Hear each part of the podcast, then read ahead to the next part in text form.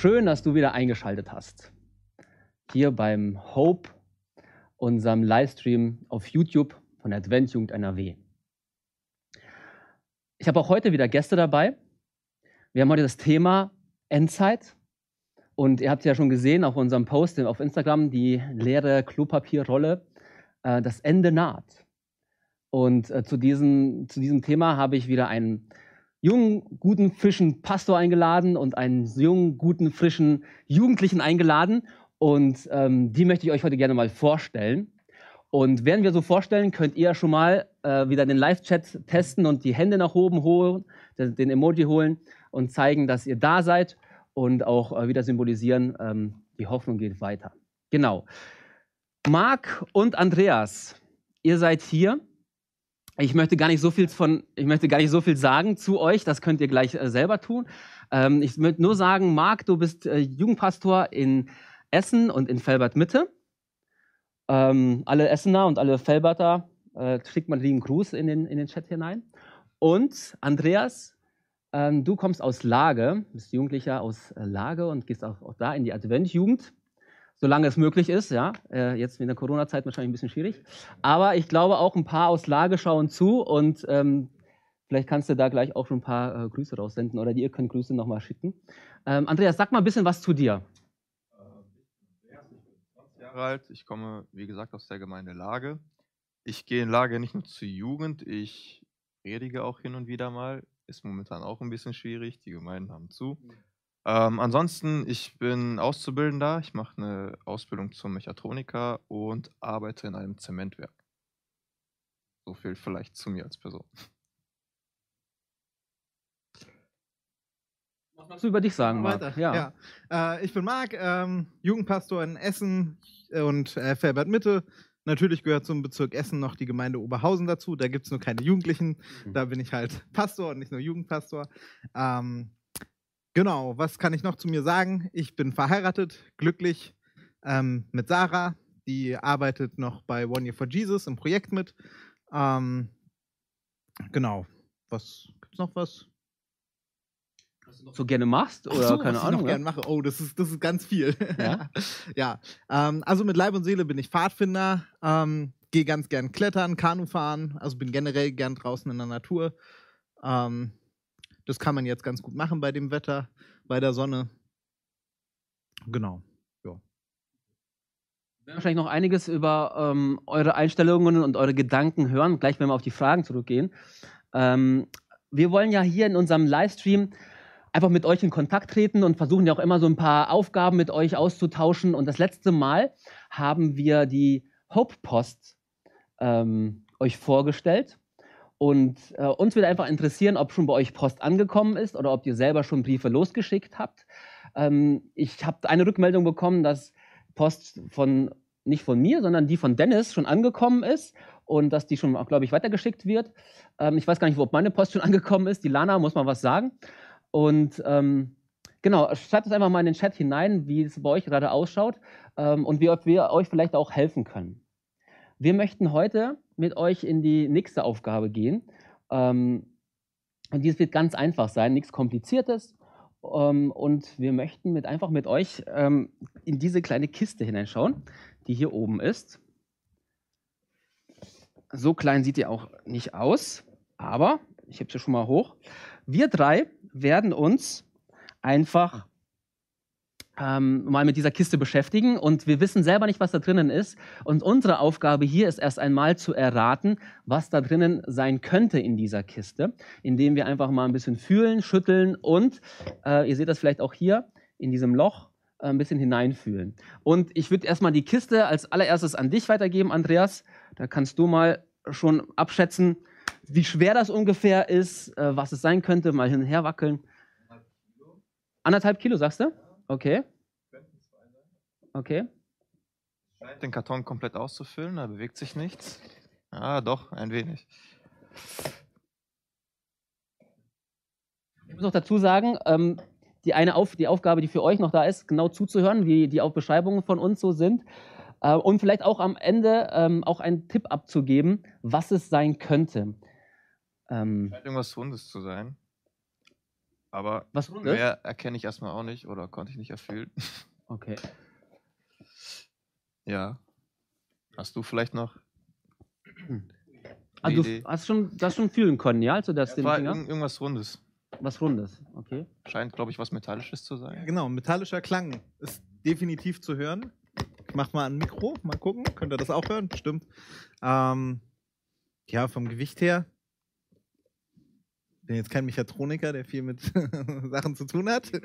ja, echt nicht? Okay. Du sagst anderthalb Kilo, ja? Ja, Ja. 1,5, 2, Einfach. irgendwie sowas.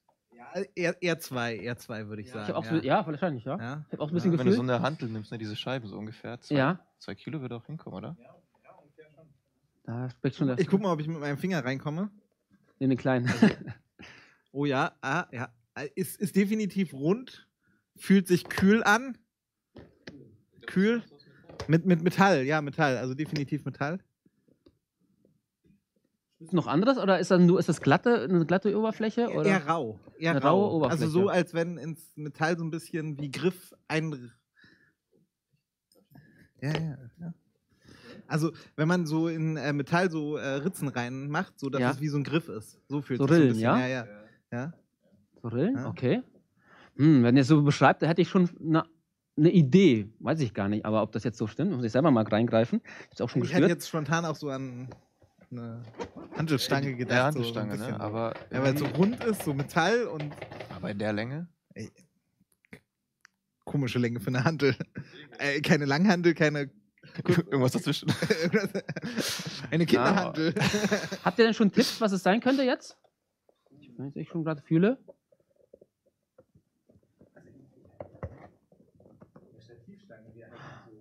Ich hätte eine Idee. Ich habe das ein bisschen bewegt. Hinten ist es nicht so rillig. Hinten ist es ein ähm, glatter. Ja. Ich hätte eine Idee. Aber sagt ihr erstmal, was ihr so denkt. Könnt ihr mir was vorstellen? Also ich hatte zwei Ideen. Als ihr so beschrieben habt, habe ich erst an so ein Fernrohr gedacht. Aber jetzt, wo ich das so spiele.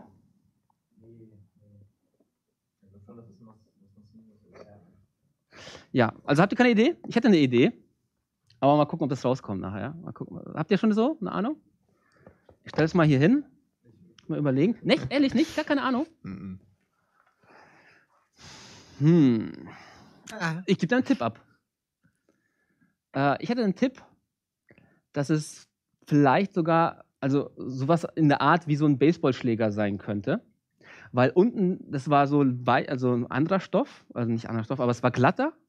Ich hatte den Eindruck, dass es was Gerades Ja, wäre. war- war Nee, ich- gerade. Ich Baseballschläger. hatte, genau, aber ich hatte, auf den wenn ich nach, ja, guck mal, wenn ich nach hinten gegangen bin, war es ein bisschen schmaler, wurde es schmaler, da wo die Oberfläche glatter ist.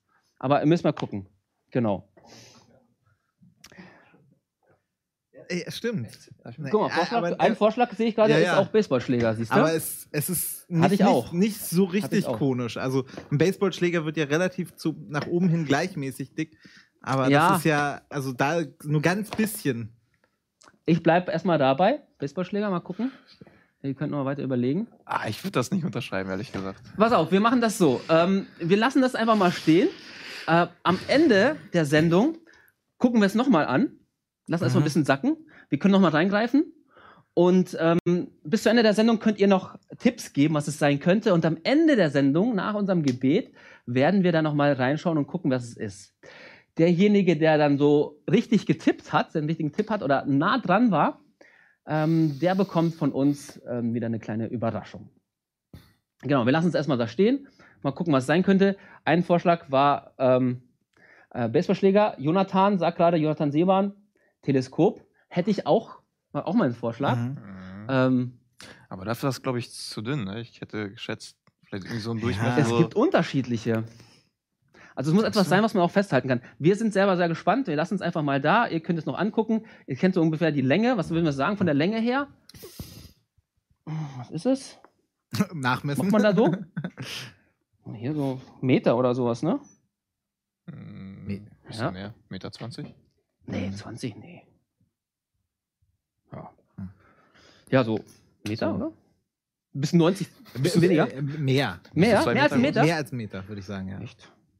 So gefühlt. Okay. Gut, ihr habt so ein bisschen paar Ahnungen? Mal gucken. Ich habe gerade noch gelesen, ähm, die Lana, bei dir ist die Post noch nicht angekommen. Ich weiß nicht warum. Wir sind noch am nächsten, keine Ahnung. Bei den anderen, bei Markus angekommen. Ähm, und bei äh, Isabel. Nee, Isabel? Wem ist es angekommen noch? Äh, bei der anderen Person angekommen. Ich weiß nicht mehr. Und ähm, ja, Bilana, schau einfach mal in den Briefkasten rein. Vielleicht äh, ist der Postbote noch nicht rechtzeitig da. Mal gucken. Also, ähm, jetzt, wo wir das so haben, wir lassen uns mal stehen. Ja. So wie diese Kiste ähm, da so, so dasteht, so, das erinnert mich so ein bisschen an das Thema, das wir heute haben, und zwar äh, Endzeit. Äh, da haben wir auch so ein paar Sachen, wo wir so ein bisschen erfüllen können, wo wir so ein paar Informationen haben, aber nicht wirklich genau alles bis ins kleinste Detail wissen und das ganz klar sehen. Und ähm, deswegen wollten wir einfach auch nochmal dieses Thema aufgreifen, gerade eben vielleicht auch, weil ja die Zeiten gerade auch so ganz seltsam sind und einige Fragen kommen würden und es ja auch unterschiedliche Ideen gibt.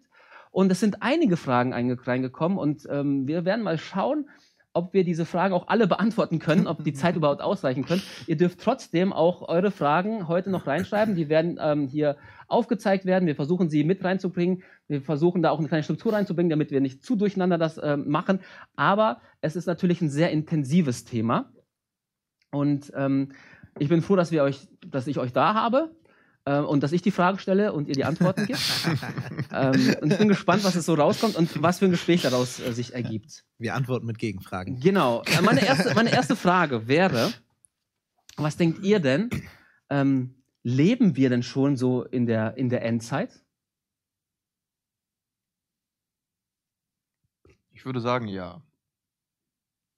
Ja. Also, ich sag's mal so, mh, ich glaube, die Frage ist für jeden so ein bisschen konkret, was, wie genau definierst du Endzeit, ja? okay. Manche würden vielleicht sagen, meinetwegen, für mich wären das fünf Minuten, bevor Jesus kommt. Mm, Manche sagen, die generell die Zeit, bevor er wiederkommt.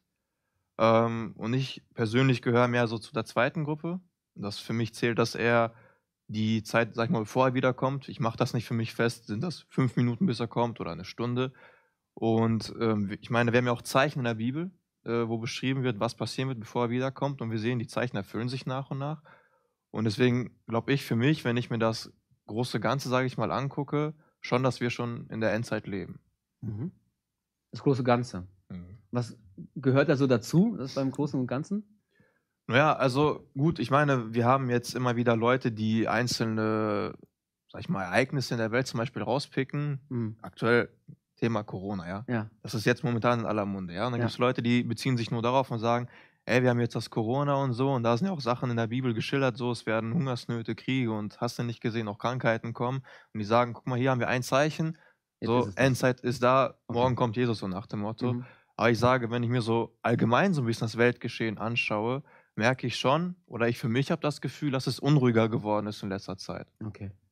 Vielleicht ist das ein trügerisches Gefühl, aber ich habe für mich so mehr oder weniger das Gefühl, dass wir schon so in die Richtung gehen, dass das, dass die Zeichen sich erfüllen und dass es immer unruhiger wird auf der Welt. Mhm. Und das ist für mich persönlich so ein Indiz, dass ich sage, dass ich schon denke, dass wir in der Endzeit leben. Okay. Ich kann mich da Andreas nur anschließen. Also ich bin davon überzeugt, dass wir in der Endzeit leben, ähm, wie man auch immer Endzeit definieren möchte. Ähm, geht ja, also wenn man einfach mal von der Prophetie anfängt auszugehen, ja, Mhm. äh, sich Daniel anschaut. Daniel endet sein Buch damit, ähm, dass ihm gesagt wird, ja, versiegle dieses Buch, also verschlüssele es, dass man es nicht versteht, bis zum Ende, bis zur Zeit des Endes. Mhm. Ähm, und wir sind ja davon überzeugt, dass wir Daniel weitestgehend verstanden haben. Also Mhm. es nicht mehr verschlüsselt ist, nicht mehr versiegelt ist. Mhm. Ähm, dementsprechend wäre ja der Rückschluss daraus ganz logisch, dass wir in der Zeit des Endes leben. Okay. Sonst würde ja dieser Vers an sich keinen Sinn ergeben. Okay. Ja? Ähm, natürlich kommen noch dazu die Sachen, die man äh, wahrnimmt, dass das Weltgeschehen sich verändert. Ähm, man spürt diese Globalisierung, ja. Ähm, und in den letzten Jahren hat sich die Welt ganz klar verändert. Mhm. Ähm, was natürlich auch so ein noch stärker in dieses Gefühl der Endzeit vielleicht hineinbringt. Mhm. Ähm, und natürlich Daniel und Offenbarung, unsere Steckenpferde als Adventisten, ähm, gerade wenn es um diese Zeitprophezeiungen geht, wo wir halt sagen, ja, die haben sich erfüllt. Das heißt, die Zeit, alle Zeitprophezeiungen in der Bibel haben sich erfüllt. Es gibt da nichts mehr. Ja, was, was fehlt denn dann noch? Ja, es fehlt Jesu Wiederkunft. Das heißt, wir leben davor und es ist Endzeit. Ja. Mhm. Ähm, und an sich ist es ja auch so, jede Sekunde, die verstreicht, jede Minute, Mhm. bringt uns ja Jesu Wiederkunft ein Stück näher. Mhm. Das heißt, mit jeder Sekunde, die ich, also die verstreicht, gehe ich näher in die Endzeit vor. Okay. Ja, sehr spannend. Ähm, das heißt, wir sind eigentlich, ihr sagt, wir sind mittendrin. Ähm, es gab ja in der Vergangenheit auch schon ganz viele Leute, die gesagt haben, ähm, das gab es schon auch und das, wir sind auch in der Endzeit.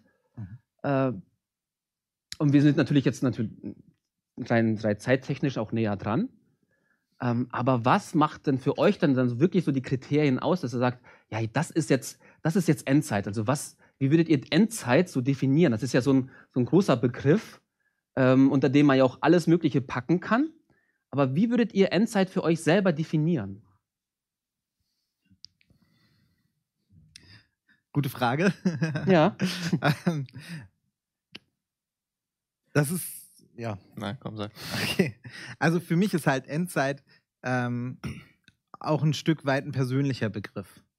Ja. Ja. ähm, Endzeit so zu, für mich zu definieren, dass ich mir jetzt bewusst bin, dass wenn jetzt Jes- Jesus wiederkommt, ähm, ich erlöst bin. Ja. ja? Also Mhm. ich kann jetzt aus Überzeugung sagen, ich bin erlöst. Und ich Mhm. habe keine Angst davor, dass Jesus wiederkommt. Mhm. Ähm, und ich hoffe und bete, dass Jesus bald wiederkommt Mhm. und warte darauf. Und das ist für mich ein Stück weit Endzeit. Okay. Du sprachst es gerade an und ich dachte mir auch so, ja, guck mal, im Grunde genommen, seit Jesus in den Himmel wieder aufgefahren ist, selbst seine eigenen Jünger haben ja schon Ja, damals darauf genau. gewartet, dass er zu ihrer Lebzeit schon wiederkommen soll. Ja. Jetzt, wenn ich so überlege, wie viele Generationen seitdem verstrichen sind, die auch schon alle gewartet haben. Ich warte darauf, dass er wiederkommt, meine Eltern warten darauf, meine Großeltern, Urgroßeltern Ja. und so weiter, ja. Ja. Und es sind schon Generationen auch schon verstorben, die ihr ganzes Leben darauf gewartet haben, er ist immer noch nicht wiedergekommen. Mhm. Du hast die Frage jetzt gestellt, was für uns so die Definition von Endzeit ist. Und da schließe ich mich Marc so ein bisschen an. Ich denke, für mich persönlich bedeutet Endzeit auch so, diesen Gedanken immer im Kopf zu haben, dass Jesus wiederkommen kann.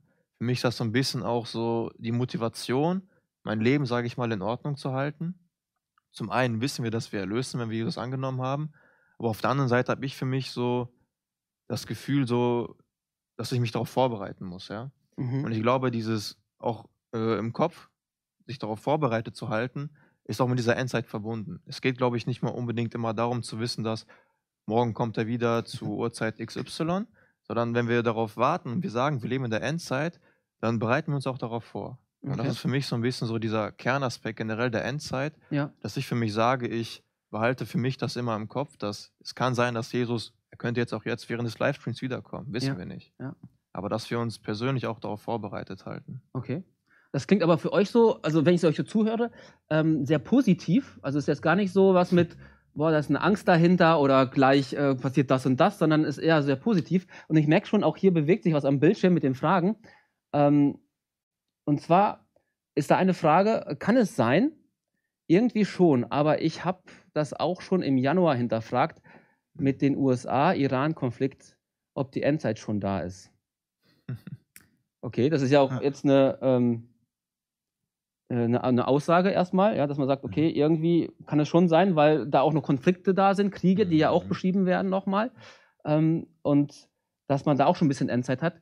Aber Kriege gab es ja auch in der Vergangenheit auch schon sehr viele. Ja, zwei Und Weltkriege, ne? Zwei Weltkriege, sogar So. intensiver sogar, ja. Also ich weiß nicht, wenn ich in der Endzeit, äh, wenn ich, wenn ich im Zweiten Weltkrieg äh, gelebt hätte, also das ist ja wohl das Schlimmste, was von dem, was man jetzt so alles gehört hat, was man sich so vorstellen kann. Das sind jetzt relativ, ist es ja jetzt relativ harmlos, sage ich mal, im Vergleich. ja. Naja, äh, ich sag mal im Vergleich vielleicht harmlos, weil es jetzt nicht hier in Europa Ja. stattfindet, ja, weil es vielleicht ein Stück weiter weg ist. Wenn man sich Bilder wirklich von dem ähm, Iran-Konflikt äh, und Syrien und so anschaut, ähm, Da ist es schlimm, ja. Wo also wirklich Mütter die, die Teile, die Leichenteile ihrer Kinder aufsammeln, Mhm. äh, wo ich sage, ey, das, das hat nichts äh, Humanes, das ist nicht irgendwie besser als der Zweite Weltkrieg oder Ja. sonst irgendwas. Das ist Mhm. einfach schlimm. Das ist Ja. einfach Fakt. Mhm. Ähm, Und ich glaube, hinter diesen, also hinter dieser Frage so, okay, äh, was ist jetzt mit Corona, was ist mit dem USA- und Iran-Konflikt, steckt ja immer diese Frage wieder, okay, Jesus beschreibt ja irgendetwas von Zeichen, die vorher passieren. Mhm. Ähm, und unser Versuch ist es ja immer wieder, diese irgendwie zu deuten und zu verstehen und dadurch uns zu sagen, ja, Je Jesus kommt wieder. Ja, Jesus kommt jetzt wieder. Jesus kommt in zwei Jahren wieder, Jesus kommt in drei Jahren wieder oder äh, keine Ahnung was. Ja? Mhm. Ähm, aber ich glaube, darum geht es gar nicht im Kern bei der Endzeit, Mhm. sondern im Kern bei der Endzeit geht es für mich darum, ähm, okay, ich bin mir bewusst, Jesus kommt bald wieder. Jesus kann jetzt wiederkommen. Mhm. Und was bedeutet das für meinen Glauben persönlich? Und Mhm. da ist die Frage, die ich mir stellen muss, bin ich erlöst? Und da ist die Frage, wie kann ich erlöst sein? Ja, nicht, weil ich die Endzeitzeichen ähm, auswendig aufsagen kann, weil ich einen Fahrplan aufzeigen kann über die letzten paar tausend Jahre und genau weiß, äh, dann hat sich das erfüllt, da hat sich das erfüllt und der Vers wird so ausgelegt und so weiter. Sondern mein Glaube an Jesus erlöst mich. Mhm. Und wenn ich mir dessen bewusst bin, dann kann ich jetzt auch sagen, ich bin erlöst, Jesus kommt genau jetzt wieder, Mhm. weil jetzt ist Endzeit. Mhm. Ich denke mir auch, wenn wir uns auch diese Zeichen zum Beispiel angucken, ja, auf der einen Seite den Corona, dann diesen USA-Iran-Konflikt oder auch die Weltkriege zum Beispiel, ja. Ich glaube, teilweise verschwenden auch wir bei uns in den Gemeinden so viel Zeit damit, darüber zu diskutieren und teilweise sogar zu streiten. Ja, meinetwegen jetzt ist Corona jetzt ein Zeichen der Endzeit oder nicht. Ja. Ja, dann haben wir diese zwei Parteien. Die einen sagen so, ja, das ist ein Zeichen, wir müssen uns vorbereiten. Und die anderen sagen, nein, das ist nicht. Wir können so weitermachen wie davor. Aber ich persönlich erlebe das manchmal, dass beide Gruppen trotzdem viel mehr Zeit damit verbringen, sich zu streiten Hm. und, äh, äh, sag ich mal, äh, zu klären, ist es jetzt ein Zeichen oder nicht, dass Mhm. sie das eigentliche, äh, den eigentlichen Gedanken dahinter nicht verstehen. Warum hat uns Jesus und Gott auch diese Zeichen gegeben? Ich finde, wir sollten, anstatt uns darüber zu streiten, sind das jetzt Zeichen oder nicht, solche Sachen und solche Ereignisse viel lieber als Weckruf sehen. Mhm. Weil ich meine, wie oft erleben wir das auch bei uns im Leben, wo wir merken, so, okay, in letzter Zeit habe ich vielleicht für Jesus nicht mehr so viel Zeit in meinem Leben eingeräumt. Und dann kommen solche Zeichen, und statt dass wir vielleicht, was vorhin schon äh, meinte, so uns darauf vorbereiten, dass Jesus wiederkommen könnte, verbringen wir manchmal viel zu viel Zeit damit, uns Gedanken zu machen, ja, war das jetzt ein Zeichen oder nicht? Oder irgendwie doch nicht? Oder ja, und auf der anderen Seite denke ich mir, und selbst wenn wir jetzt hundertprozentig wüssten, okay, das ist ein Zeichen der Endzeit, was wäre für uns der nächste Schritt? Mhm. Weil ich glaube, viele bleiben auf diesem Punkt stehen, ja, dass sie dann am Ende für sich dann eine Antwort finden und sagen, okay, das ist ein Zeichen oder okay, das ist kein Zeichen Mhm. und Ende. Und sie bleiben darauf stehen. Mhm. Aber ich meine, warum hat uns Gott diese Zeichen gegeben? Damit wir uns vorbereiten. Mhm.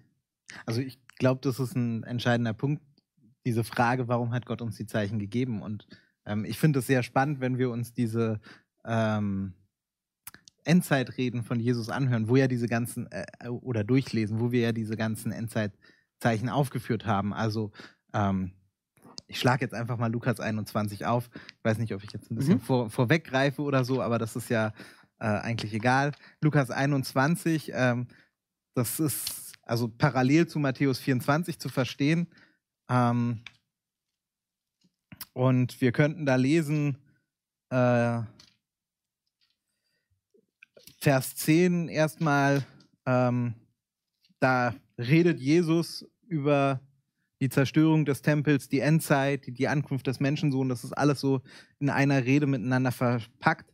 Und da heißt es, es werden sich Nationen gegen Nationen erheben und Königreich gegen Königreich. Also Kriege werden kommen. Ja? Mhm. Das haben wir, glaube ich, in unserer Weltgeschichte schon zu Genüge erlebt. Und es werden große Erdbeben sein und an verschiedenen Orten Hungersnöte und Seuchen. Auch Schrecknisse und große Zeichen vom Himmel wird es geben.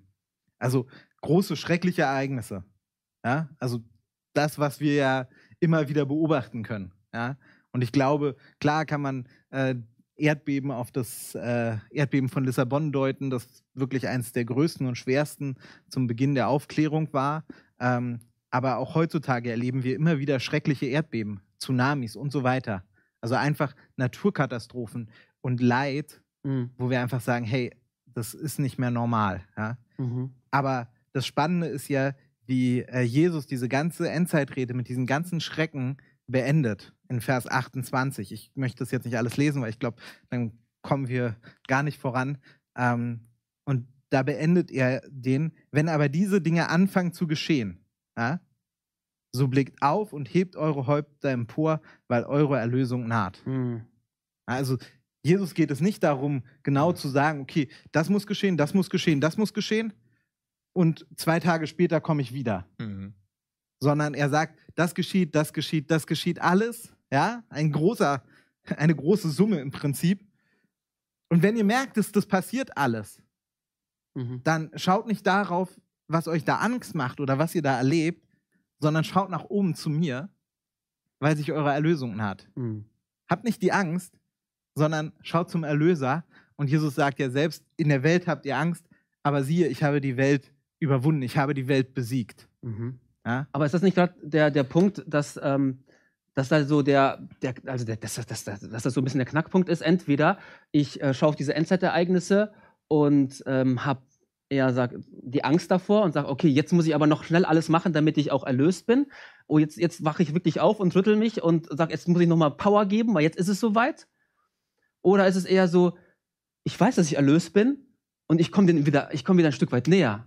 Äh, Ich sehe das alles und ich weiß, hier passiert was in der Welt. Gott äh, rumort, ja, und da ist dieser Kampf und, und das, das kommt immer näher und so weiter. Und ich kann mich eher, wie du schon so sagst, mein Haupt erheben, weil ich mich ein bisschen, dass ich mich darauf freue, weil ich einfach weiß, ich bin erlöst. Es sind zwei unterschiedliche Knackpunkte, ähm, Schwerpunkte, wo man auch einfach sagt, entweder Endzeit und ich habe Angst und hoffentlich schaffe ich es noch rechtzeitig, oder Endzeit und ich bin froh, dass ich, dass es bald soweit ist, weil ich freue mich drauf.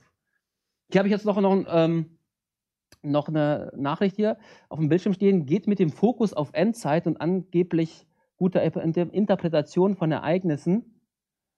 Ähm, jetzt habe ich das, sehe ich das nicht mehr. Ereignissen, Verschwörungstheorien, nicht die Botschaft Jesu und ein schönes christliches Leben verloren.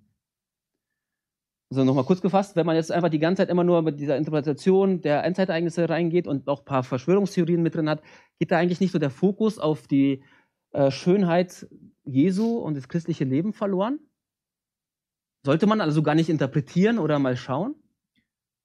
In der Frage wird ja die Botschaft Jesu erwähnt und da würde ich vielleicht mal die Frage stellen, was ist denn seine Botschaft? Mhm.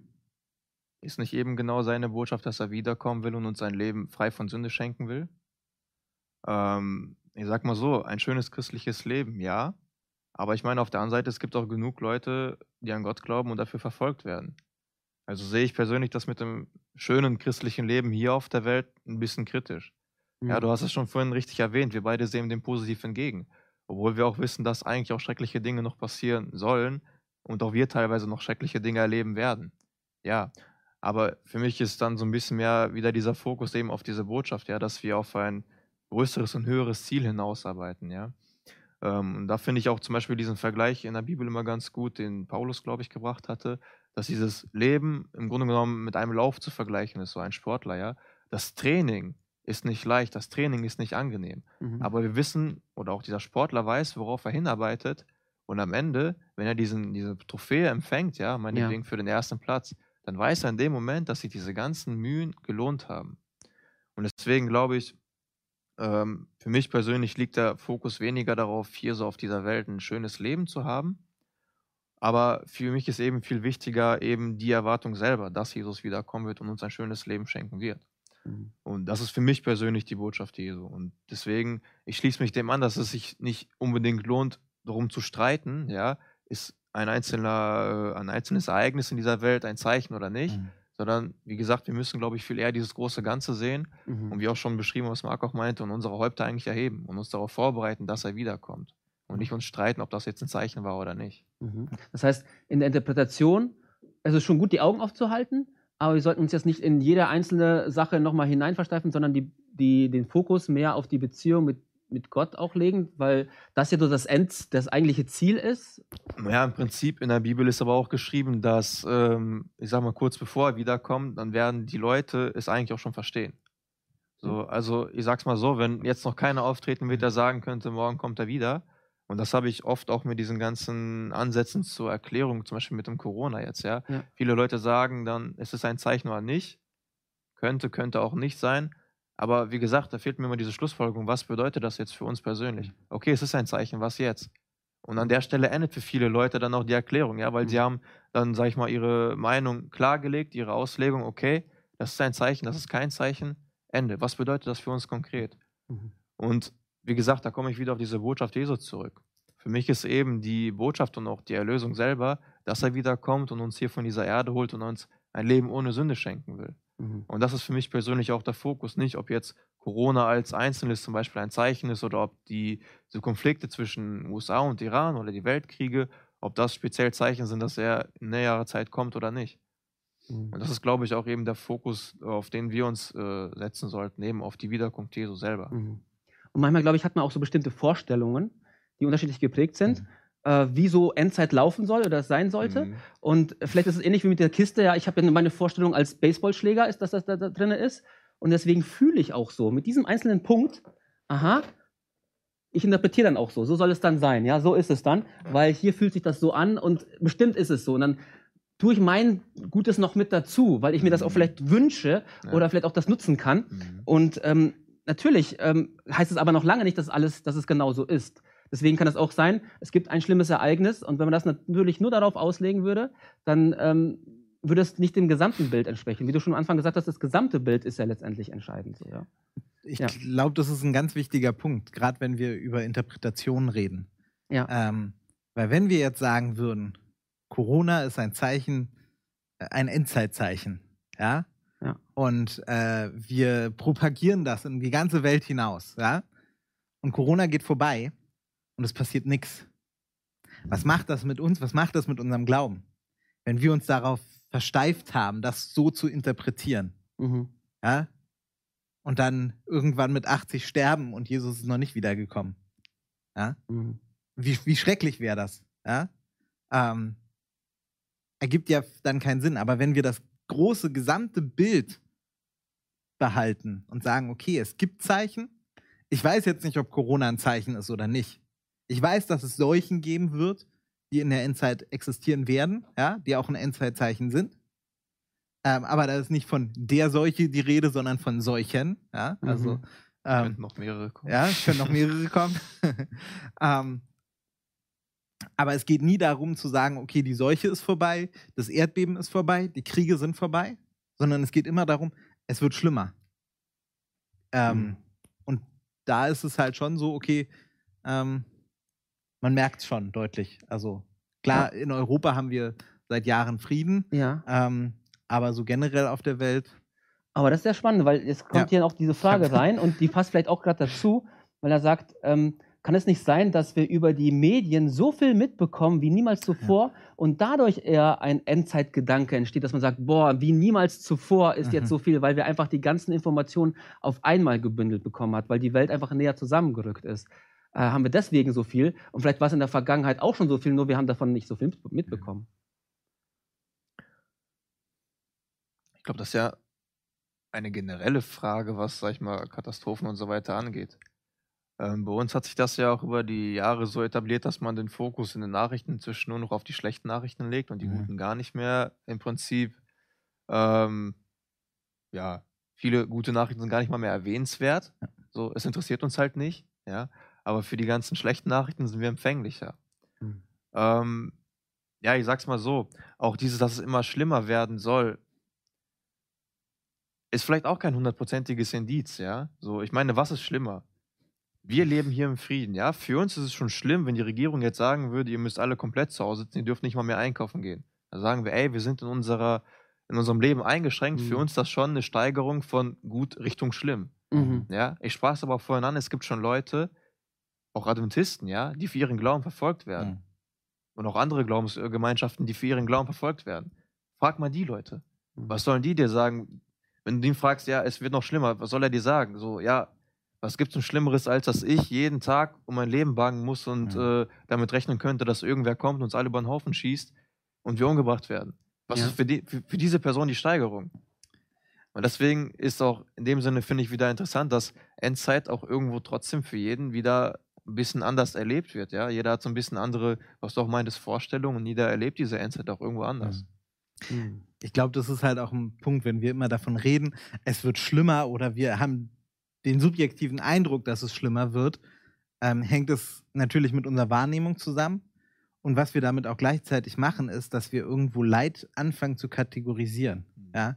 Dass wir schlimme Ereignisse, leidvolle Ereignisse, die in der Vergangenheit passiert sind, als nicht ganz so schlimm ansehen, wie es jetzt ist. Okay. Ich glaube, ähm, das steht uns nicht unbedingt zu. Ich, wir wissen nur, es wird ähm, sehr viel Leid geben in der Endzeit. Es wird zunehmen an Kriege und so weiter. Das beschreibt die Bibel. Das ist unser subjektiver Eindruck im Moment. Aber auch die damaligen Sachen waren einfach schlimm und voller Leid. Und auch die, die Menschen damals haben schon immer ge gesagt, okay, wir leben in der Endzeit. Ja? Mhm. Das ist jetzt ein Zeichen oder wir hoffen darauf. Also das fängt ja schon viel früher an. Das fängt ja schon im Prinzip äh, vor Jesus an, im alten Israel. Also in Israel, die äh, Leute, die verfolgt wurden, denken wir da an König David und so, wenn der ihre, seine Psalmen schreibt, der, der ruft danach, dass Gott Gerechtigkeit schafft, dass der Tag des Herrn endlich kommt, dass endlich dieses Leid weggenommen wird. Und das ist ja unsere Perspektive. Das ist ja das Ende der Endzeit. Das Leid wird weggenommen. Mhm. Ja? Und dann ist es egal, ob es jetzt schlimmer wurde, nicht mehr so schlimm ist oder egal. Leid ist Leid und Jesus wird am Ende der Endzeit es wegnehmen. Okay. Ich habe hier noch eine Meinung gerade stehen. Also ich habe hier noch einige Fragen, die passen jetzt auch perfekt dazu. Aber wir nehmen erstmal die Frage, die noch äh, hier kommt. Da steht, ich finde, Corona ist ein Zeichen. Aber Jesus sagt ganz klar, am Ende steht die Verkündigung des Evangeliums. Dazu passt noch die Frage, die hier uns äh, jemand auch auf Instagram schon vorher gestellt hat. Äh, viele sind der Meinung, dass Corona ein Zeichen für das Ende ist. Ich sehe das eher kritisch und ihr, also es sind zwei gegensätzliche Meinungen. Hm. Ist Corona jetzt ähm, ein Teil des biblischen Endzeitszenarios? Oder nicht? Es- Schreibt ihr mal rein, was, ihr- was ihr so denkt. Bin gespannt, was noch so rauskommt. Aber was, was sagen denn hier, ähm, was sagt denn ihr beide dazu? Bin ich mal ganz spannend. Also, ich möchte es weder bestätigen noch dementieren. Okay. ähm, einfach aus dem Grund, wenn ich sage, ja, Corona ist definitiv ein Zeichen, ähm, dann setzt mich das in Zugzwang.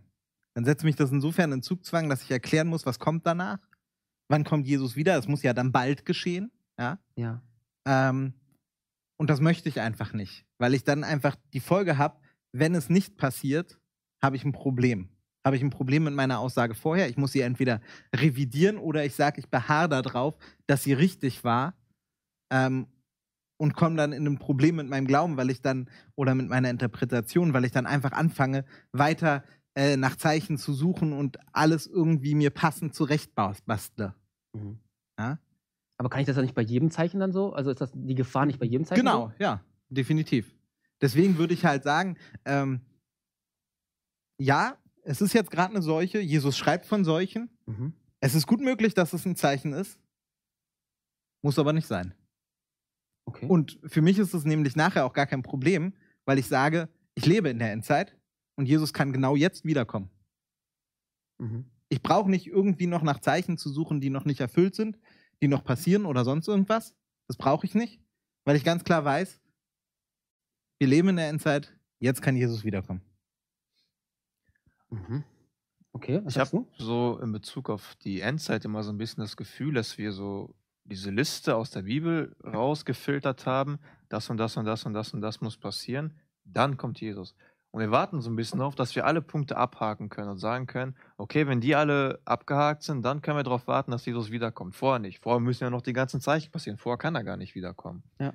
Und deswegen glaube ich, ist es auch in der Bibel sowieso grundsätzlich immer so gemacht, Sachen, die konkret angesprochen werden, ja, die konkret beim Namen genannt werden, wo konkrete Zeiten und so weiter genannt werden, sind für uns wichtig. Hier haben wir keine konkrete Zeit. Ich denke da zum Beispiel an einer Gemeinde, wo ich einmal eine Predigt halten durfte.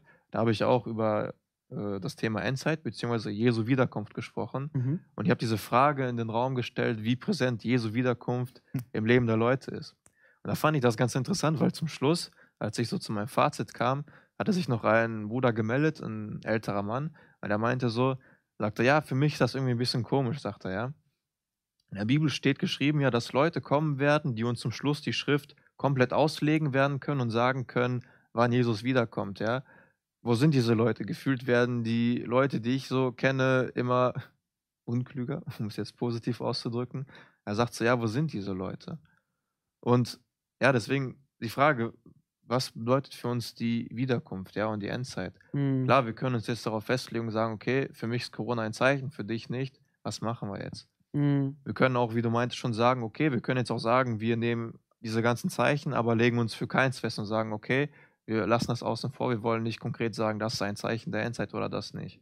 Ja. Aber da will ich wieder zu diesem Punkt zurückkommen, den ich vorhin meinte. Ich glaube, für uns ist es wichtiger, uns darauf vorzubereiten. Jesus hatte auch nicht ohne Grund, denke ich, auch das Beispiel mit diesen zehn Jungfrauen gebracht, um es kurz darauf runterzubrechen. Die haben auf einen Bräutigam gewartet und von diesen zehn Jungfrauen hatten sich zehn von denen nochmal extra Öl eingepackt für ihre Lampen, weil sie dem Bräutigam den Weg Mhm. leuchten mussten und fünf nicht. Fakt ist, alle zehn sind eingeschlafen und als der Bräutigam kam, wurden alle plötzlich aufgeweckt, ja, so aus dem Schlaf. Der Unterschied war nur, fünf waren vorbereitet und fünf nicht. Und das ist, glaube ich, auch ganz gut auf unser Leben übertragbar. Ähm, wir müssen nicht nach dem Zeichen suchen, wo wir sagen, okay, das ist passiert, morgen kommt er wieder. Sondern ich glaube, dass, äh, wie gesagt, wir müssen diese Zeichen nehmen und uns viel lieber immer in Erinnerung halten, dass wir uns lieber darauf vorbereiten sollten. Weil am Ende ist dann eben die Frage, sind wir darauf vorbereitet oder nicht? Mhm. Wie du schon meintest, einige Leute werden vielleicht überrascht, aufschrecken und sagen, oh, ich habe noch einige Sachen, die ich vielleicht noch erledigen wollte, muss, was auch immer. Und die anderen werden sich darauf freuen. Warum? Weil sie darauf vorbereitet waren. Hm. Aber diese Vorbereitung ist auch so eine Frage. Ich merke das auch so ähm, in Gesprächen mit manchen, dass man so nie das Gefühl hat, so, ich bin jetzt perfekt vorbereitet und ich weiß es jetzt so.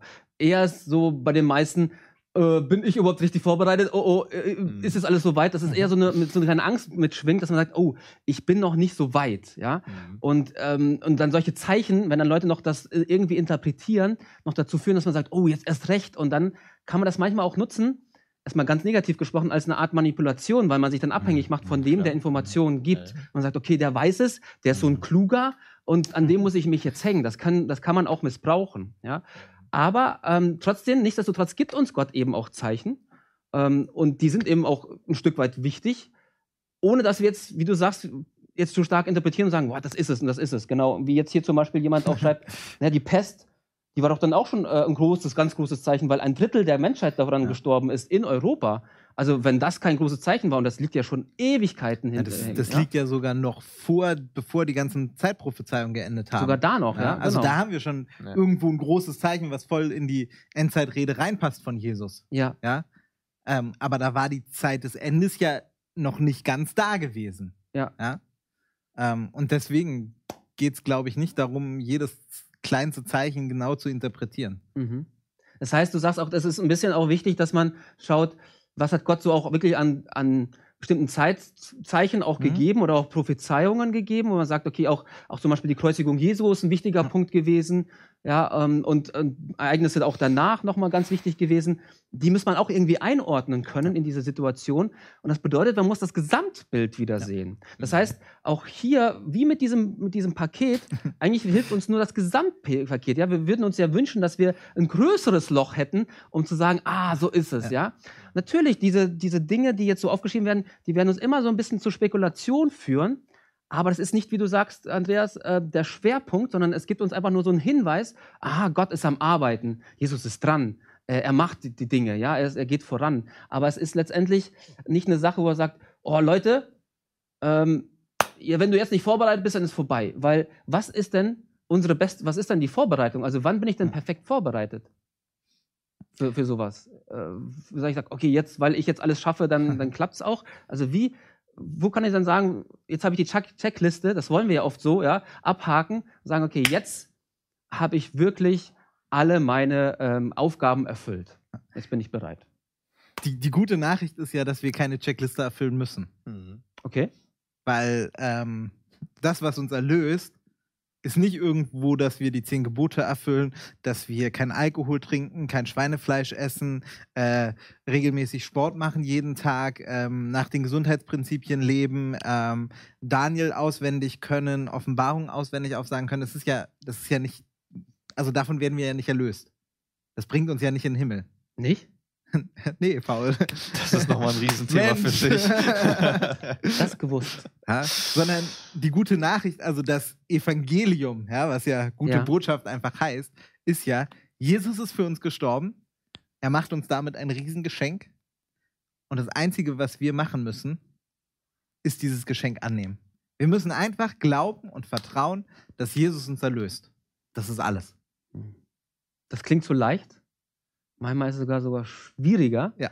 weil es ist doch manchmal leichter, wie jetzt hier äh, die, unsere Hausaufgabenliste abzufüllen, zu sagen, okay, jetzt habe ich das und meine Note ist entweder sehr gut oder ungenügend. Ähm, genau. Aber einfach nur so, ja, du hast es. Ist ja, irgendwie kann ich nichts dafür, damit machen. Das Also- ist doch. Genau. Vielleicht dazu eine kurze Story. Ähm, Geschenke. Also ich weiß nicht, wie gern ihr Geschenke bekommt. Ich bekomme eigentlich gerne Geschenke. Aber wenn ich ein Geschenk bekomme, dann fühle ich mich immer direkt schlecht. Weil ich ja nichts entgegenschenke. Also es gab Mhm. vor Weihnachten die Ah. Situation, jemand hat mir etwas ganz spontan plötzlich gegeben, war eine Kleinigkeit, so eine Packung Schokolade oder so, ja. Ähm, und ich hatte nichts. Ja? Zu Weihnachten schenkt man doch was. Und jetzt kriege ich was geschenkt. Und diese Person hat mir dann gesagt, nimm es einfach an. Es ist wirklich einfach nur gerade ein Dankeschön, eine kleine Aufmerksamkeit für dich. Ja, und schon bei diesem kleinen Geschenk hatte ich Probleme. Okay. Hm. Wie größer wird es dann noch uns ergehen, wenn Jesus sagt, ich schenke dir das ewige Leben und du brauchst mir nichts zurückschenken. Das Einzige, was du machen musst, ist anzunehmen. Mhm. Wie krass ist das? Ja? Mhm. Und dann kommt halt das, ja, okay, Jesus schenkt mir das, ja, okay, dann muss ich ja noch irgendwas machen, dann muss ich diese Checkliste ja noch irgendwie erfüllen und so weiter. Mhm. Okay, das ist so die, die Herausforderung, in der man da ist. Aber es einfach zu akzeptieren, ist manchmal gar nicht so Genau. einfach. Aber das ist ja eigentlich auch an die gerichtet. Also Jesus spricht ja auch zu denen, die er ja auch als seine Jünger, als seine Nachfolger schon äh, sieht, als die, die an ihn glauben und sagt ihnen eigentlich so, Leute, ich gebe es euch als, als Hinweis, weil ihr wisst, ich mache was. Ich bin nicht, ich bin nicht irgendwo weg, sondern ich, ich bin dabei. Also diese negativen Zeichen, die wir so als negativ deuten, sind nicht ein Zeichen davon, dass Gott ganz weit weg ist, Mhm. sondern dass er als Recht ganz nah dran ist und dass er da ist und dass er wirkt. Deswegen äh, ist es für uns eher etwas, was wir in all der Hoffnungslosigkeit manchmal als, als was Hoffnungsvolles sehen können, was ist Positives, weil wir merken, boah, Gott arbeitet hier, weil Gott hat ja auch schon was gesagt und hat was gemacht bei all den Sachen. Das, das könnte sozusagen auch die kleinste, das kleinste Erdbeben sein, obwohl es auch schon schlimm ist, ja, aber auch sowas wie Corona. Aber wir sollten das vielleicht auch als einen Punkt sehen, wo man sagt, da arbeitet Gott, da ist er nicht weit weg, sondern da ist er erst recht, erst recht da. Ich habe hier noch eine Frage. Ähm, als junger Mensch, die wir ja alle sind, Bin ich Ja. das kann man ja auch Begriff. äh, will man noch so viel erleben? Wie gehe ich dann damit eurer Meinung nach um, wenn mal sich mehr nach dem Leben auf der Erde sehnt, als auf die neue Erde? Gute Frage. So gut, das ist eine ehrliche, gute Äh, Frage. Äh, super Frage. Ich glaube, Hat, diese ganz Frage ehrlich, hattet ihr nicht auch schon mal diesen Leute. Moment, dass du Ja, sagst, klar. boah, eigentlich will ich noch das und das erleben? Hoffentlich kommt Gott jetzt noch nicht wieder. Die Frage stellt man sich, glaube ich, ziemlich oft, wenn man ehrlich ist. Ich Also- glaub, vor allem, wenn du in einer positiven Situation gerade bist, wo du dich gerade einfach wohlfühlst und es dir gut geht hier im Leben, Ja. es sind, glaube ich, immer so Momente, wo du denkst so, er könnte auch eine Stunde später kommen. so. Ja. Das ist, glaube ich, eine Frage, mit der sich schon jeder mal auseinandergesetzt hat. Und ähm, ich glaube, vor allem junge Leute Mhm. haben es da schwer. So, weil man, wobei ich nicht immer jetzt äh, plakativ sagen würde, alte Leute sagen so, ich habe eh schon alles gelebt, schau, er kann kommen. Aber junge Leute haben es in dem Sinne schon schwieriger, weil vor allem uns wird noch oft gezeigt, was das ganze Leben noch so zu bieten hat. Ja? Ja. Du kannst so viele Dinge in deinem Leben machen. Es gibt noch so viel für dich zu erleben und zu erledigen. Ähm, da möchte ich vielleicht mal, so gemein es ist, mit einer Gegenfrage zurückstellen. Können wir das auf der neuen Erde nicht? Mhm. So. Weil ich glaube, für uns ist das manchmal so ein bisschen schwierig, weil wir denken, das Leben hier, hier können wir unsere Sachen machen. All das, was wir hier sonst gemacht haben, können wir auf der neuen Erde Mhm. nicht machen. Und da ist die Frage, ob das so richtig ist. Und ich sag mal so, ob es vielleicht auch negativ zu sehen ist, dass wir nicht alles machen können auf der neuen Erde, was wir hier sonst auch gemacht haben. Also total, ähm, stimme ich dir total zu. Mich hat diese Frage, genau diese Frage wirklich auch lange als, als Jugendlicher beschäftigt. Gerade ähm, als ich noch nicht verheiratet war, nicht verlobt war, ähm, war es schon so, ja, ach, Heiraten willst du aber auch noch so. ne? heiraten noch und Jesus muss warten, bis ich, bis ich verheiratet bin, ja. Mhm. Also das ist ja wohl das Mindeste, ja. Ähm, und ich habe damit auch mit ein paar Leuten drüber geredet und irgendwann hat mir jemand gesagt, sag mal, traust du Gott nicht zu, dass er dich auf der neuen Erde glücklich macht? Glücklicher macht, als Ja. du jetzt hier sein könntest, verheiratet und so weiter?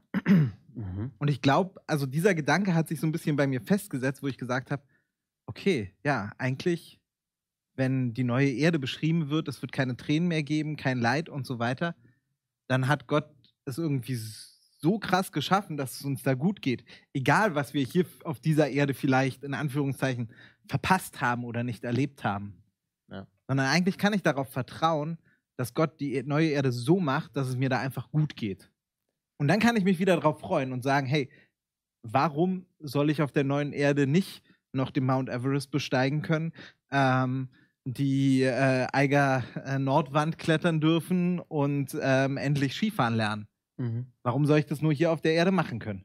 Ja, warum kann ich meine Löffelliste nicht auf der neuen Erde erfüllen? Okay.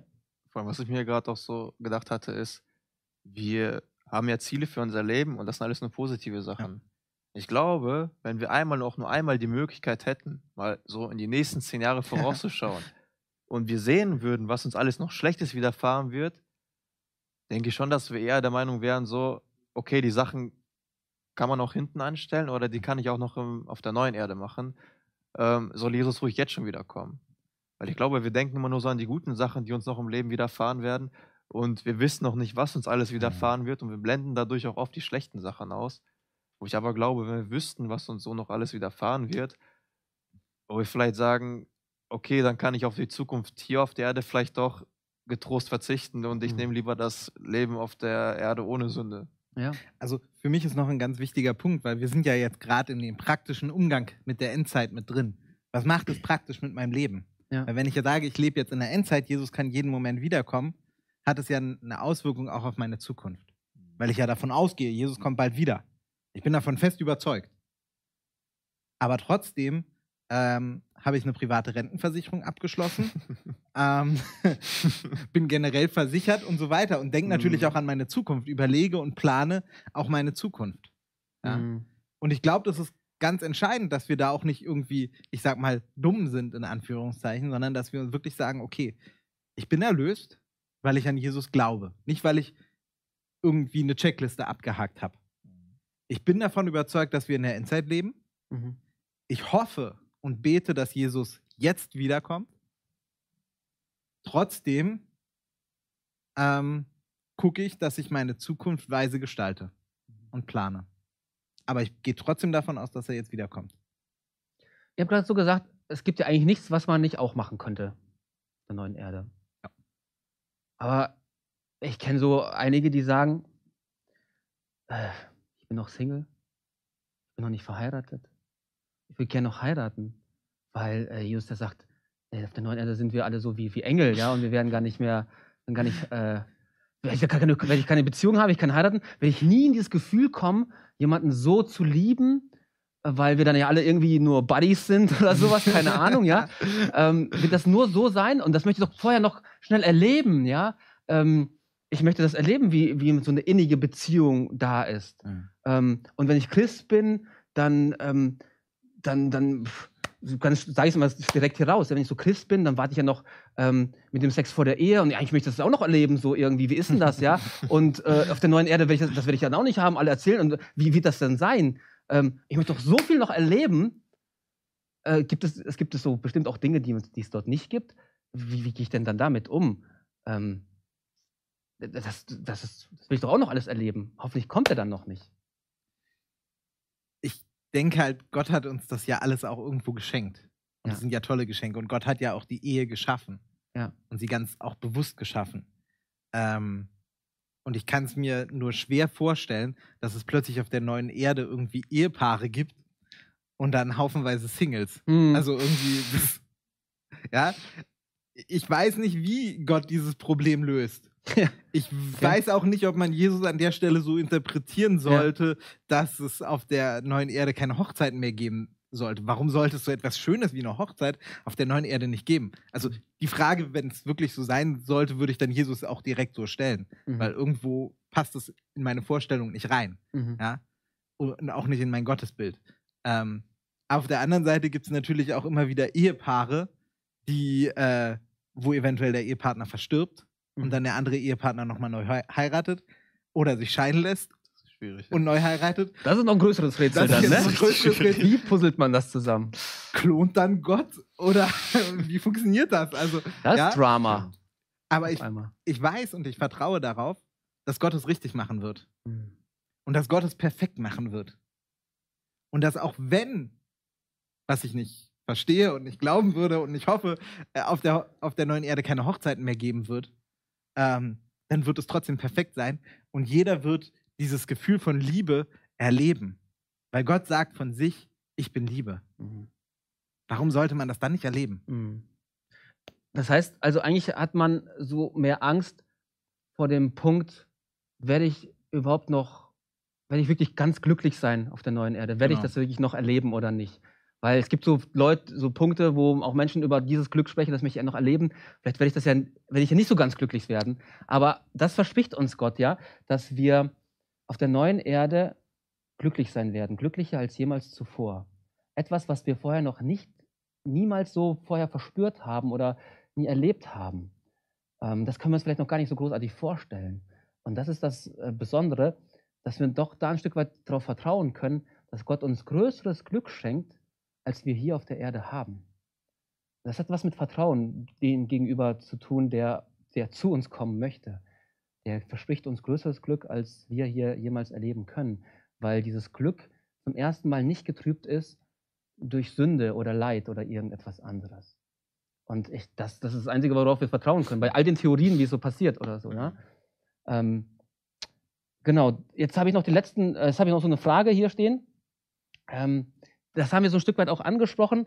Ich stelle sie nochmal so: Es gibt so viele Theorien und jeder sagt was anderes. Wem soll man da glauben? Ganz einfach, äh, Andreas und Marc. Ne? Nein, das würde ich Nein, nicht sagen. nicht. Nein, aber wem, genau, woran soll man sich orientieren? Bei all den Theorien und jeder sagt ja, hier, guck mal, so sieht's aus und so soll man es machen und so, solche Theorien gibt es ja. Gibt ja auch in der ganzen Christenwelt so ganz unterschiedliche Interpreta- Interpretationen. Ähm, genau, was sagt ihr dazu? Mach das mit dir und Gott aus. Weil Jesus sagt, ich bin der Weg, die Wahrheit und das Leben. Also Jesus ist die Wahrheit, also auf ihn kannst du vertrauen. Ihn kannst du glauben. Er hat sich in der Bibel ziemlich krass offenbart. Ähm, und wenn dir irgendjemand was sagt, äh, lies in der Bibel, guck nach, bete darüber und schau, was dir der Heilige Geist sagt. Und ich wette, er sagt dir die Wahrheit. Ich für mich persönlich, wenn ich diese Theorien höre, frage mich immer, was wollen die Leute dir eigentlich mitgeben? Und wenn jemand wieder so einen Zwei-Stunden-Vortrag gehalten hat und dann am Ende zum Schluss kommt, Corona ist kein Zeichen der Endzeit, was habe ich davon? Oder er kommt zum Schluss, es ist ein Zeichen der Endzeit, was habe ich davon? Ich sprach das vorhin an, viele bleiben an dem Punkt stehen. Und da schließt mich Marc an, dass ich glaube, wir sollen für uns selber persönlich entscheiden, lebe ich in der Endzeit oder nicht und wie gehe ich damit um? Und dass wir darum beten sollen, dass Gott sich uns äh, offenbaren und zeigen soll. Ich persönlich bin nicht der Meinung, und das ist, glaube ich, auch wieder ein großes Thema, ähm, dass wir für Unwissenheit bestraft werden. Ich meine, wir gehen auch davon aus, dass es noch viele Leute gibt, die noch nie was von Gott und Jesus gehört haben. Und wir gehen davon aus, dass auch diese Leute errettet werden. Und deswegen glaube ich, ist es für uns umso wichtiger, dass wir für uns selber unsere eigene Meinung bilden, dass wir danach forschen, darum beten, um diese Erkenntnis und dass wir persönlich für uns eine Meinung bilden, die wir selber auch vertreten können. Nicht, dass wir sagen, irgendein Pastor oder irgendein so Redner XY hat gesagt, das ist ein Zeichen der Endzeit, also muss ich mich jetzt vorbereiten oder ein anderer sagt, nein, das ist es nicht. Sondern ich glaube, es ist umso wichtiger, dass wir für uns unsere Position finden, die wir auch vertreten können. Weil ich bin einfach der Meinung, dass wenn Jesus wiederkommt, er von jedem Einzelnen fragen wird, warum hast du so und so gehandelt? Und es nicht zählen wird zu sagen, ja, aber hier, Paul oder Mark haben gesagt, das ist kein Zeichen, deswegen habe ich es nicht gemacht, das zählt nicht. Mhm. Und deswegen glaube ich, wenn wir diese ganzen Theorien und so weiter hören, ich für mich persönlich, ich frage mich immer, was wollen die mir mitgeben? Und wenn ich darin keinen Sinn sehe und denke, es geht denen nur um das Gespräch selber, anstatt irgendeinen wirklichen Botschaft mitzugeben, höre ich da persönlich nicht hin. Aber ich würde einfach den Leuten mitgeben, dass ihr euch einfach drum Gedanken macht, was wollen die Leute euch mitgeben und dass ihr euren eigenen Standpunkt findet, den ihr vertreten könnt. Mhm. Sowohl vor den Leuten als auch vor Gott. Also es ist natürlich eine Gefahr. Man darf jetzt nicht ähm, sagen, okay, also es gibt natürlich auch viele Meinungen, die, äh, die man auch vertreten kann, aber die meiner Meinung nach als Pastor, sage ich mal, wo ich sagen würde, boah, das ist echt gefährlich. Das, kommt in, das geht in eine Schiene hinein, wo du dich eigentlich mehr von Gott distanzierst. Das wäre so meine persönliche Sorge. Ja? Ähm, deswegen ist manchmal sogar, ja, vielleicht sogar schwierig, wenn, wenn, man, wenn jemand sagt, ja, das ist meine Meinung und so glaube ich einfach und das ist so. Weil ich manchmal so als Pastor die Sorge habe, nein, äh, so ist es, so steht es ja nicht in der Bibel, ja. Das ist doch irgendwie doch eine, eine, eine falsche Geschichte. Ähm, kann man das einfach dann so stehen lassen oder, oder nicht? Also gibt es wenigstens irgendwo einen Ansatzpunkt, wo ich sage, okay, daran kann ich mich halten und natürlich, dann kann ich mich auch, dann muss ich natürlich selber auch forschen, aber wo, wo ist mein Ansatzpunkt? Wo kann ich mich dann festhalten? Glaube ist nun mal komplex und lebendig. Also Ja. auf der einen Seite sagen wir, klar, nimm das Geschenk Jesu an und mehr brauchst du nicht. Und auf der anderen Seite sehen wir, dass es scheinbar vielleicht irgendwie doch nicht immer so leicht ist. Ich glaube, für die Erlösung selber ist es wichtig, in Erinnerung zu halten, dass wir einfach das Geschenk annehmen müssen. Und ich glaube, solche Sachen, die du auch angesprochen hast, was vertrete ich und was nicht, manchmal sind das wirklich einfach Detailfragen. Ich bin nämlich der Meinung, dass die wirklich wichtigen Sachen und die Sachen, die für uns wirklich relevant sind, sind auch in der Bibel klar beschrieben. Und da Mhm. finde ich, müssen wir uns auch selber auch immer unseren Verstand auch offen halten und eben auch dafür empfänglich sein, was Gott zu uns sagt. Und wenn du meinetwegen in zehn Jahren realisierst, ich war auf dem Holzweg, solltest du auch bereit sein, umzukehren und die Wahrheit, sage ich mal, anzunehmen. Das heißt, immer so eine gewisse Offenheit auch zu haben und auch zu wissen, es geht hier nicht um irgendein Ereignis, sondern es geht hier um eine Person und Jesus Christus. Und um all das, was man auch so hört, zu gucken, ähm, was, was bringt mich davon auch näher an, Je- zu Jesus Christus und was, was zeigt mir mehr über seine Person auch in dieser Zeit.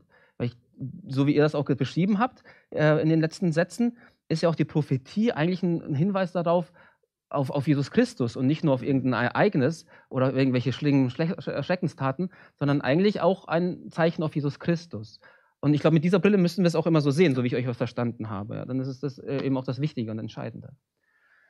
Wir können, glaube ich, noch ewig weiterreden. Ich merke so, das ist ein ganz tiefes Thema und ähm, vielleicht können wir da auch noch irgendwann noch mal weiter drüber sprechen, genauso mit Beziehungen. Wir können immer noch weiter über alles mit jemand ähm, äh, reden. Aber ich möchte mit euch da zum Abschluss kommen ähm, und einfach euch einen kleinen Text mitgeben, der äh, steht im Lukas Kapitel äh, 12 und das, in Vers 32 da steht, Fürchte dich nicht, du kleine Herde, denn es hat eurem Vater wohlgefallen, euch das Reich zu geben. Gott hat euch lieb und Gott freut sich, euch das Reich Gottes zu geben, weil das etwas Besonderes ist. Ähm, das ist das Allerwichtigste. Wir würden euch jetzt ähm, gerne zeigen, was in diesem Karton steht, drinnen ist. Wir sind selber sehr gespannt. Und ähm, ich weiß nicht, was noch für Vorschläge gekommen sind, ob es bei, ähm, bei dem äh, Baseball. Baseballschläger und das andere war Teleskop, Teleskop. geblieben ist oder noch mehr. Ähm, aber wir werden es einfach mal jetzt öffnen und ich zeige es euch mal. Ich hoffe, die Kamera ist ja schon darauf ausgerichtet. Ich hoffe, ich kriege das jetzt hier Müssen auf. wir jetzt eine Laola-Welle machen? Habt ihr noch Tipps? Habt ihr noch eine Idee, was das sein könnte jetzt? Stativ, Plakat. Stativ. Nein, er steht da. Steht da. Ach, das, das Ich, ich habe dich Teleskop, da kurz unter. Baseballschläger, Stativ oder ein Plakat. Stativ ist auch eine Ah. interessante Sache, ja. Plakate. Jetzt sind wir mal gespannt. Gibt es noch äh, Ideen? Oh, muss ich so aufmachen? So, ich mache so auf, damit ihr es zuerst sehen könnt. Oh, und ich sehe es zuletzt. Oh, oh, oh, oh, das ich sehe es. ah, Eine Mac-Light, eine Taschenlampe. Stimmt, da hätte man Das drauf kommen das. können. Ja, also dieser Griff Diese, halt. ah, diese äh. raue Fläche, ja, und hinten war es glatt. Also wir hatten schon recht, das Ja. ist eine unters- unterschiedliche Ich äh, habe schon gedacht, die raue Fläche kommt dir bekannt vor. Aber natürlich hier am Ende haben wir es nicht ja. gesehen. Eine Ah. Taschenlampe. Mac-Light. Ähm, ich finde, ist, ne? das kommt dem Baseballschläger schon am nächsten, Ja, oder? so ein Stück weit. Ähm, genau. Das war das äh, ganze Bild. Äh, Das ist das Ergebnis davon, diesem Paket gewesen. Und ich glaube, wir werden, ähm, wenn Jesus wiederkommt, ähnlich reagieren, dass wir nachher sagen, ah, hätte ich auch selber drauf kommen können. ja, bei all, bei, all, bei all den ganzen Spekulationen. Ähm, das ist schon sehr, sehr spannend. Wenn man dann das Gesamtbild nachher sieht, wird einem einiges klar. Und ich glaube, so wird das auch in der Endzeit äh, sein. Oder wenn Jesus halt eben wiederkommt. Wir sehen jetzt nur einen Teil, aber wir werden ganz viel am Ende sehen. Wir würden gerne noch ein kleines Abschlussgebet sprechen und euch dann auch ähm, auf Wiedersehen sagen. Und ich würde ähm, gerne Andreas bitten, darum zu beten. Wir hatten in der letzten Zeit auch so die Abi-Abgänger als ähm, Gebetsanliegen. Und äh, die Caro, die liebe Caro, ähm, die auch nach Essen jetzt umzieht, die auch das als Gebetsanliegen formuliert hat. Und vielleicht kommen die ein oder anderen Gebetsanliegen auch dazu. Ähm, wenn du daran denken würdest im Gebet, ähm, wären wir dir dankbar. Ja. Vater im Himmel, du hast gehört, worüber wir uns jetzt unterhalten haben. Es gibt viele Fragen bezüglich der Endzeit, wo wir nicht ganz verstehen, ob manche Dinge, die in unserem Leben geschehen, ob das Zeichen von dir sind oder nicht. Vater, du siehst, es ist eine teilweise große Unsicherheit unter uns und wir wissen nicht, wie wir damit umgehen sollen. Vater, aber ich möchte dir an der Stelle schon mal danken, dass du alles in deiner Hand hältst und dass du alles führst und dass alles am Ende trotzdem ein gutes Ende finden wird und dass wir am Ende trotzdem ein Happy End erleben können. Vater, du siehst aber auch jetzt in unserer jetzigen Situation, dass wir auch zum Beispiel unter diesem Corona leiden, dass das teilweise tiefe Einschnitte in unserem Leben hinterlässt. Du siehst, dass manche Leute ziemliche Einschnitte in ihrem Leben dadurch erleben, was für sie eine große Belastung ist, wo sie sich auch fragen, wo du vielleicht in dem Moment bist. Ich möchte dich jetzt auch einfach um deinen Beistand bitten. Für all die Leute, wir haben das gerade gehört, zum Beispiel der Fall von Caro. Du weißt, was sie jetzt am besten benötigt, du weißt, was sie jetzt vielleicht bedrückt, du weißt, wie du ihr am besten helfen kannst.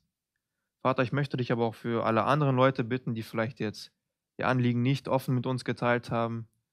Du schaust jedem Menschen ins Herz und du weißt, was uns in unserem jetzigen Leben, in unserer jetzigen Situation bewegt, Herr. Ich möchte dich einfach darum bitten, dass du uns segnest, dass du uns beistehst und dass du uns auch vielleicht irgendwann auch das Verständnis davon schenkst, was jetzt vielleicht genaue Zeichen waren oder nicht. Vater, ich möchte dir einfach danken, dass du uns einfach diese Verheißung gegeben hast, dass du eines Tages wiederkommen wirst und uns ein besseres Leben schenken möchtest, auf das wir uns jetzt schon freuen können, Herr. Ich bitte dich, sei bitte bei uns und segne uns jetzt auch noch den restlichen Abend. In deinem Namen. Amen. Amen. Amen. Auch wir wünschen euch Gottes Segen für die ähm, anstehende Woche. Ihr wisst, Mittwoch kommt wieder ein neues Video, das wir hochstellen. Ähm, das hat etwas mit ganz tollen na, ich sag's lieber nicht, zu tun. ähm, Irgendwas Tolles. Und schaut einfach auf Insta, äh, Insta rein, auf Instagram am Mittwoch um 18 Uhr oder eben auch auf YouTube, da werdet ihr das Video sehen.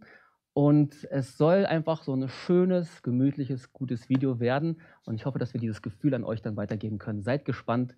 Bis Mittwoch dann. Tschüss.